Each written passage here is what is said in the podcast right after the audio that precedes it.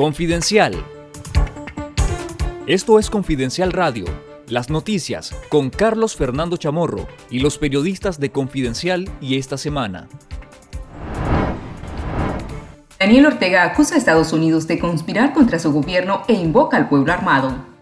Presidente y candidato a la reelección Daniel Ortega celebró el 42 aniversario de la Revolución Sandinista con un acto partidario en el que alegó que su gobierno enfrenta una conspiración de Estados Unidos y aseguró que el pueblo armado jamás será aplastado. Las acusaciones de Ortega contra Estados Unidos coinciden con su acercamiento diplomático con Rusia, mientras el resto de la comunidad internacional le demanda detener las violaciones de derechos humanos, Horas antes de la actividad partidaria, el canciller de Rusia, Sergei Lavrov, rechazó el injerencismo contra Nicaragua en las elecciones de noviembre, en un evento en el que recibió al canciller Denis Moncada y a dos hijos de Ortega, Rafael y Laureano Ortega Murillo, ambos sancionados por Estados Unidos. Ortega anunció un aumento del 5% en el salario de los empleados públicos y atacó a los empresarios que pagan impuestos, a los que llamó miserables, y no se preocupan por el pueblo. Escuchemos al presidente de Nicaragua, Daniel Ortega. Por eso les digo, el pueblo unido jamás será vencido y el pueblo armado jamás será aplastado. Los empresarios estos, ¿qué? Maldicen la vaca, pero se tragan la leche.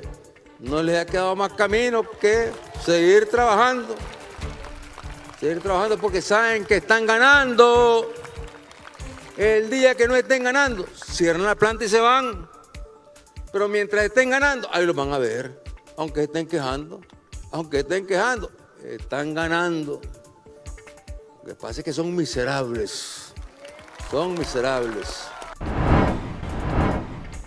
El secretario general de la Organización de Estados Americanos, Luis Almagro, se reunió con Berta Valle y Victoria Cárdenas, esposas de los aspirantes presidenciales detenidos Félix Maradiaga y Juan Sebastián Chamorro, y demandó la liberación de todos los presos políticos, Valle y Cárdenas encabezaron este lunes en Washington, Estados Unidos, una protesta para exigir la liberación de los presos políticos en su país frente a la delegación diplomática de Nicaragua en esa ciudad. Valle agradeció a la diáspora por ser una voz muy fuerte para exigir a nombre de los nicaragüenses la liberación de su país y la de los presos políticos. Cárdenas abogó por la libertad de Nicaragua en general y afirmó que Nicaragua es una cárcel y todos somos prisioneros. La Corte Interamericana de Derechos Humanos requirió al Estado de Nicaragua la liberación inmediata de Tamara Dávila Rivas, miembro del Consejo Político de la Unidad Nacional Azul y Blanco, y que además adopte medidas para proteger la integridad de su núcleo familiar. El caso de Dávila es parte de una ampliación de las medidas provisionales otorgadas a los opositores Juan Sebastián Chamorro, José Adán Aguirre, Félix Maradiaga y Violeta Granera, de quienes la Corte ordenó su liberación desde el pasado 24 de junio, pero siguen encarcelados e incomunicados. El Tribunal Interamericano explicó que la captura de Dávila estuvo precedida de actos de estigmatización y amedrentamiento, siendo la detención en sí misma la muestra más extrema de este proceso de hostigamiento y persecución. La Corte requirió que el Estado nicaragüense informe a más tardar el 30 de julio sobre el cumplimiento de las medidas relacionadas a Dávila y su núcleo familiar, pero también deberá incluir el estado de cumplimiento de las medidas a favor de otros cuatro opositores que ordenó fueran liberados.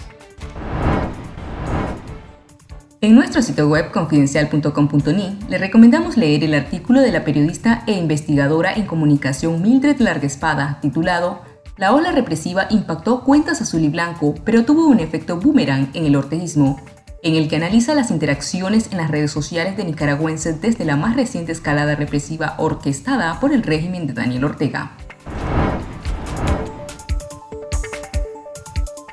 Esto fue Confidencial Radio de lunes a viernes a las 12.30 del mediodía y los jueves una edición especial a las 11 de la mañana. Escuche nuestros podcasts en Spotify y visítenos en confidencial.com.ni con el mejor periodismo investigativo.